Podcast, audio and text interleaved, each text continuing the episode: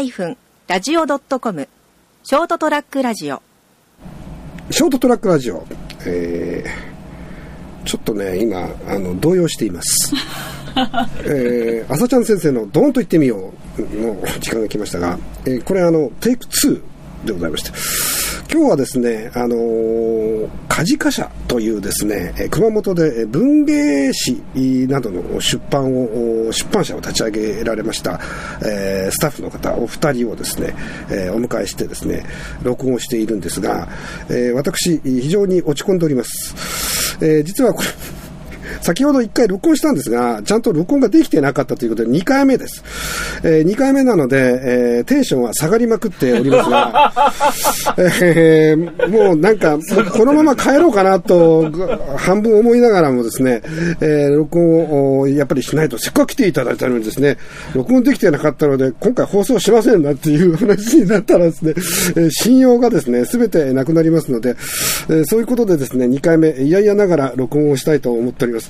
えー、ということで、家事会社のお二人で、えー、もうさっき話しましたから、大体いいですかね、もう。あのー DJ の方はあのちょっと落ち込んでるかもしれません、はい、私の方はノリノリですから。あ大丈夫ですか？よかったですよ。もう本当ね申し訳ないですね。あの録音をですねさっき30分近く多分で話してたと思うんですけどね。これが全部ですね途中で切れてたなっていうことでございますのでもう一回ということでございますが。あの今回ですねカジカ社の皆さんの方でですねこの新しいまあ本といいますかですね。えっ、ー、とまあフランス文学の、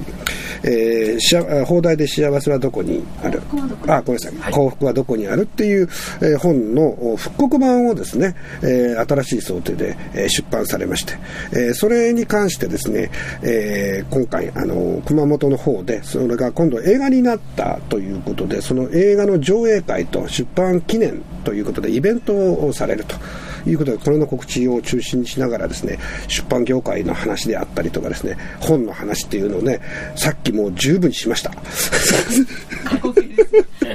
も大丈夫ですよ。大丈夫ですか？もう一回やっても大丈夫です大丈夫ですか？お願いします。あのー、えー、日本のね、今出版業界って本当そういう意味ではですね、やっぱりだんだん皆さんが本を読まなくなりつつあるっていうのがあってですね、えー、厳しい状況にあって、その本当は重要なこの、この本はやっぱりみんな読んでほしいよねっていう本が、なかなか出版がですね、思うようにできてなかったりとか、あとさっきの話からいくと、その、り有効作家の方たちの本ばっかりが並んでいて、そうではない人たち、えー、才能あるんだけどまだ名前のない人たちとかこういう方たちの本がなかなか手に入らない時代になっちゃったなっていう、えー、そういう中でですね本が好きという情熱だけでですね、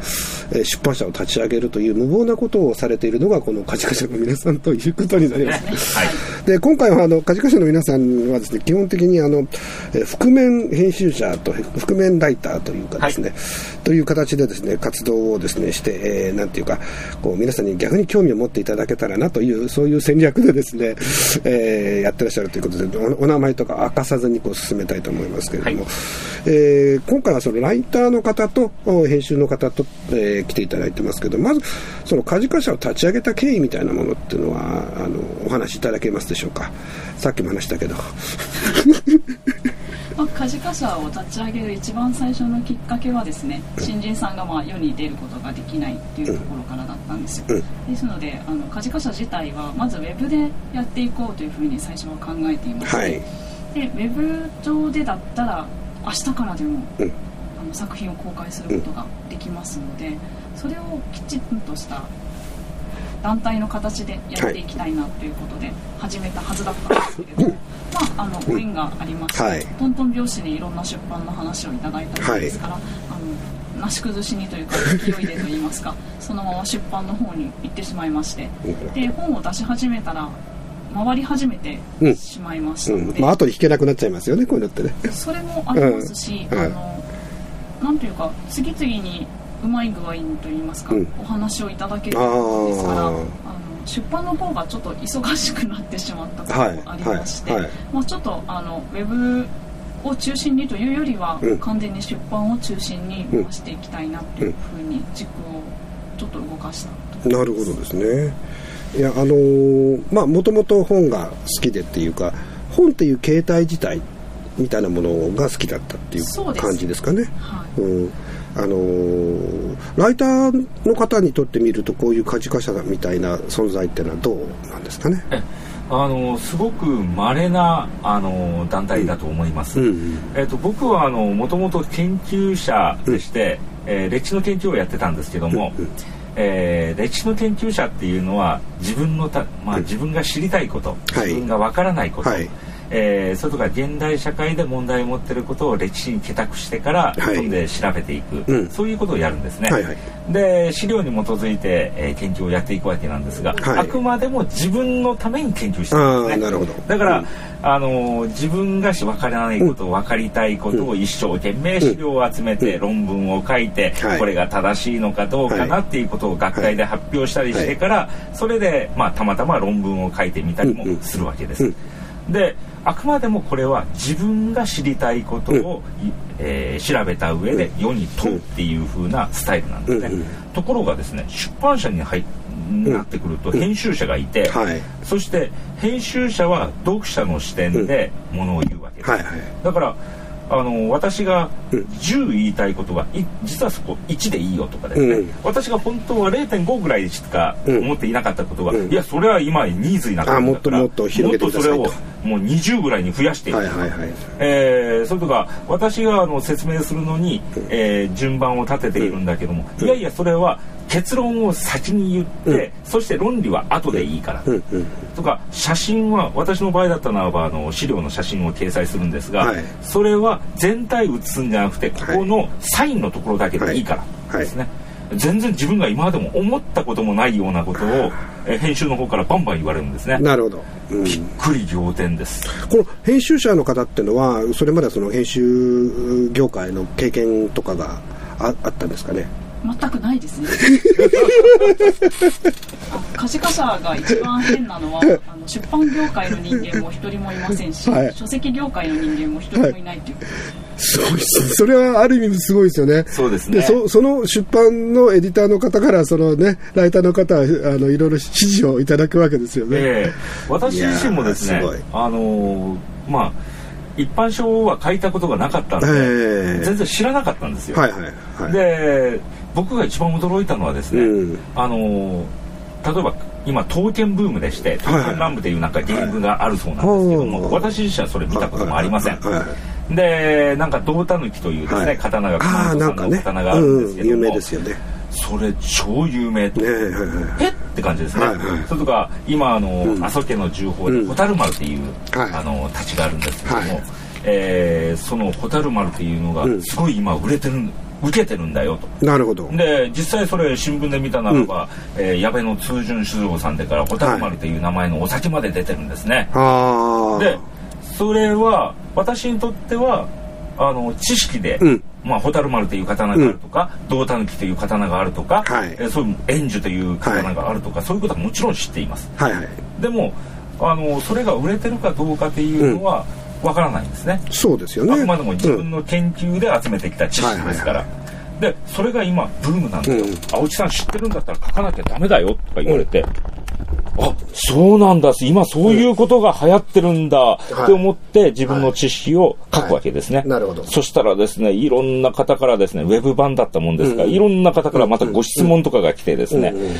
もうびっくりですね。うんうん、あのー、お城ごしらえっていうのはあるんですか？ウェブで調べたんですが、ない。んですが、えー、いやいや、実はですね、これは、あの、私が、あのー、昭和、えー、62年に、うん、えー、訪問したコレクターの方から見せてもらった刀で、はい、っていうのをずっと連綿として、お返事を書いたりして、して、したりですね。で、そういう反応があるんだと、うん、これ研究をしてるとですね、研究者からの反応しかないんで、うん、一般ユーザーからの反応なんて聞いたこともなかったんです、そうですよね。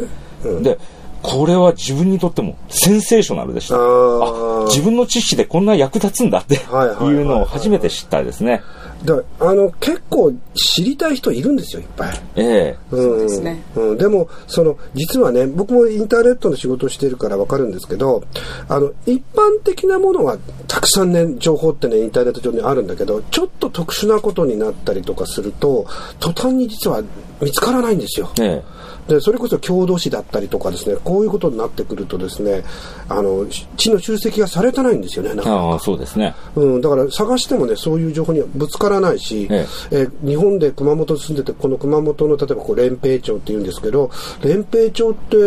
連平っていう言葉からするとなんか何かの兵隊さんの関係かなと思って探すと、まあ、ちょっとだけ出てくるんですけどやっぱり実際あの、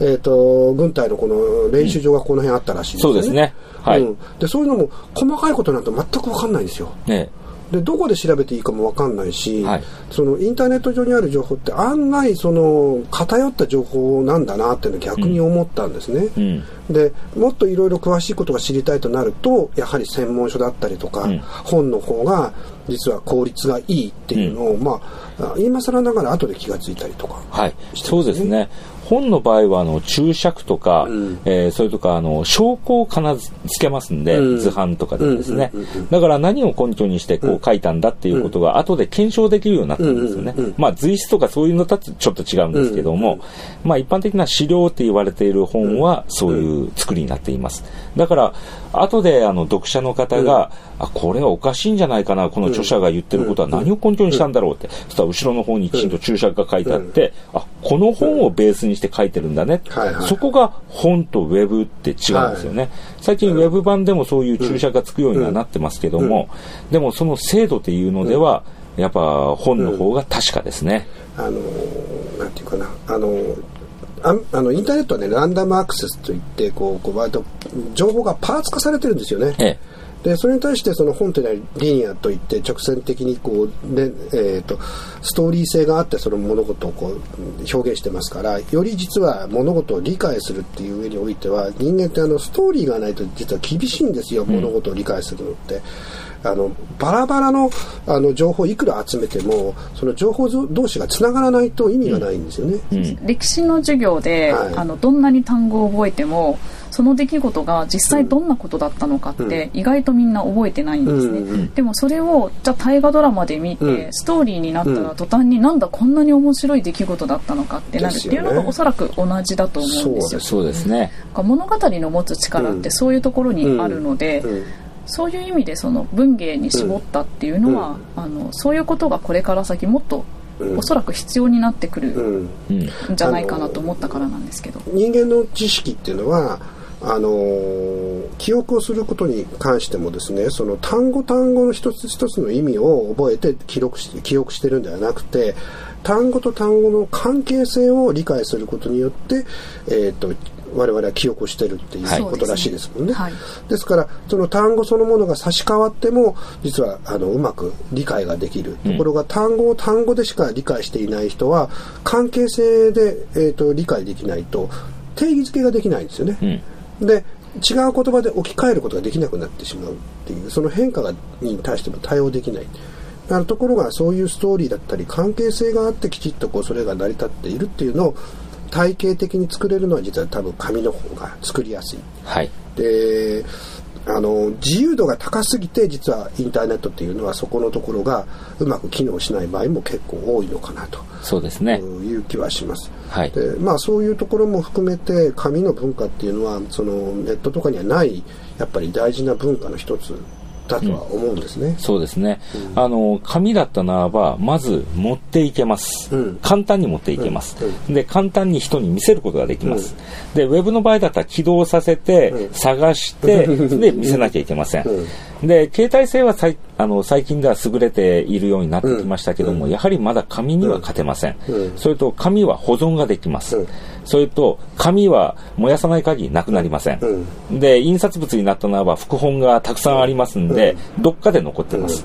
ウェブの場合はなくなってしまうんですね。簡単にボタン1個で消えますから。はい、はい。だからあの紙を書くっていうのはその分責任を負うっていうことになるわけです、だからライターとしてはあの正確度を高めなければならない。要するに思いついたことを書きゃいいっていう話じゃなくて、あの、あくまでも、後で検証ができるように、自分が責任持って、えー、これはこういうふうな論理で考えたんだ、書いたんだ、この言葉はなぜ選んだんだ、こういう論理なんだよっていうことが、後で説明できるような責任を負わなきゃいけない。っていうことで、まあ、紙媒体っていうのは、ウェブよりも重い、きつい、えー、楽しい。前、あの、中国にたまたまね、ちょっとあることで行った時に、あの、聞いたんですけど、えー、そのウェブとかに別に名前が載るのは俺たちはどうでもいいと。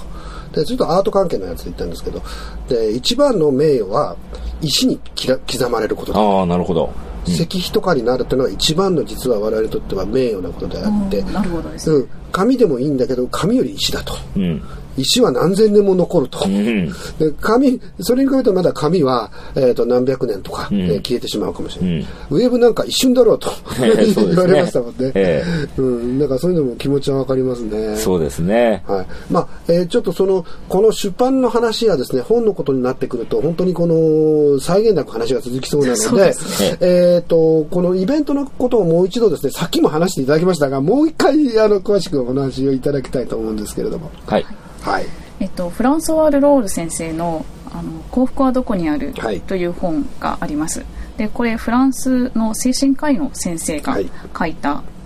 い、まあ、なんて言うんでしょう。大人向けの童話というような本です、うん。うん、で幸せって何だろう？って考える一人の精神科医が、うん、あのもういろんなことが嫌になっちゃうんですね、嫌になっちゃって飛び出して世界中を旅しながら幸せって何だろうって考えるっていうそれだけのお話なんですけれども、非常に深いお話をとても平面に面白く、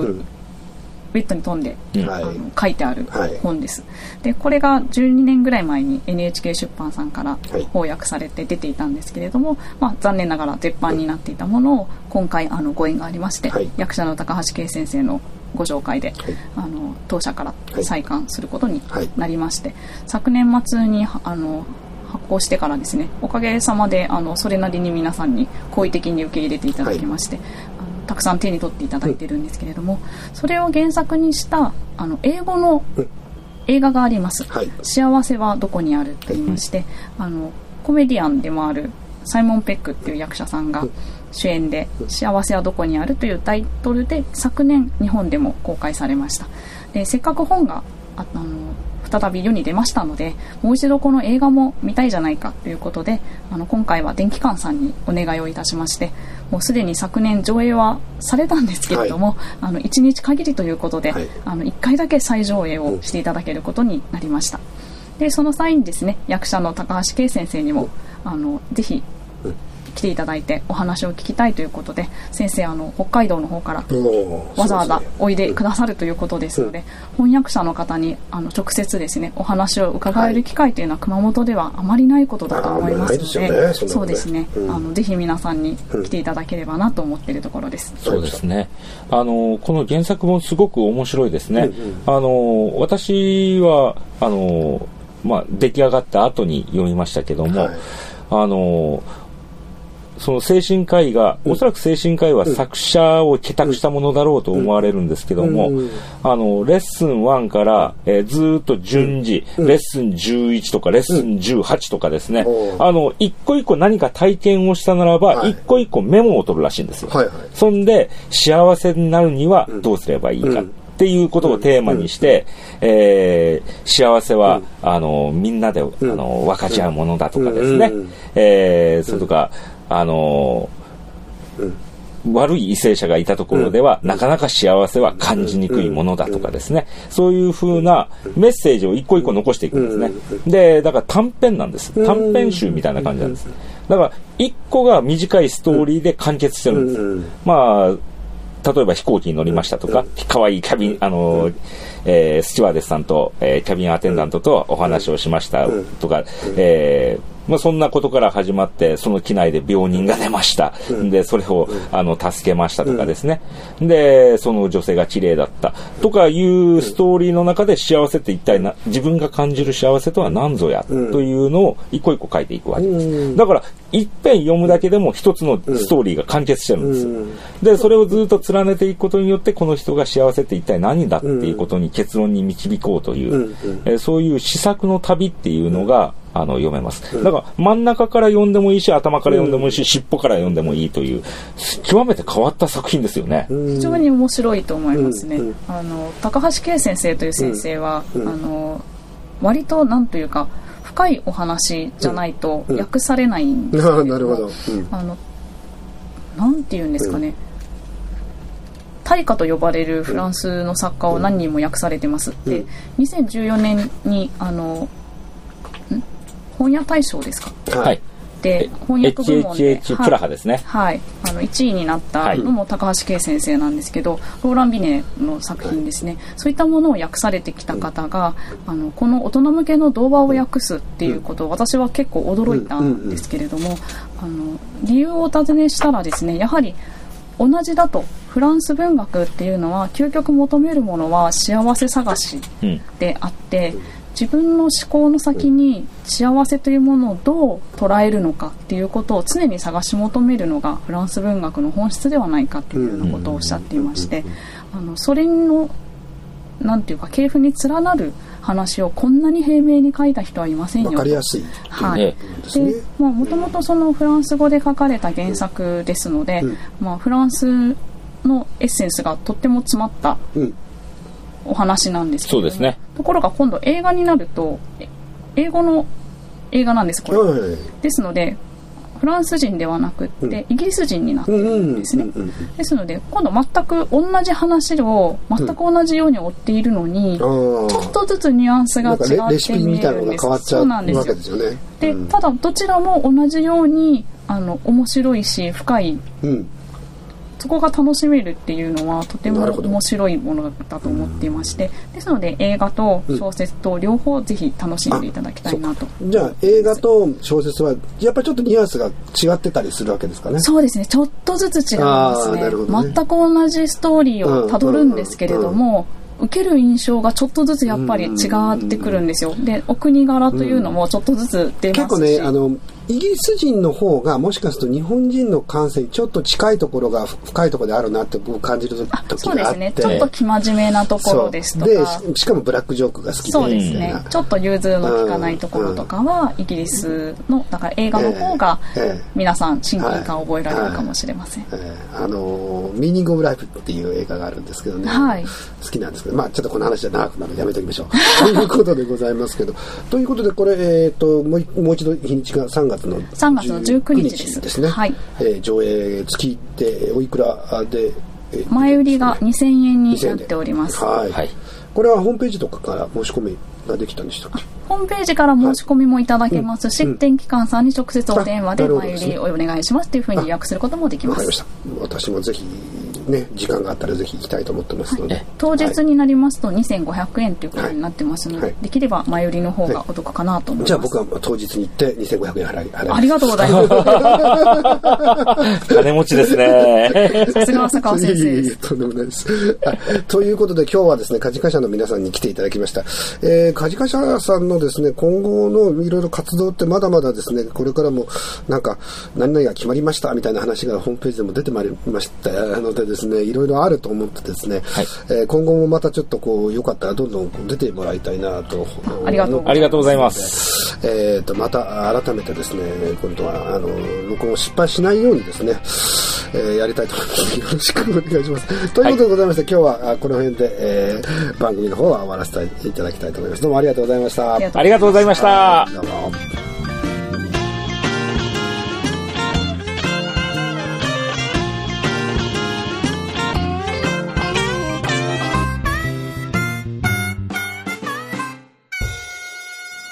ST-radio.com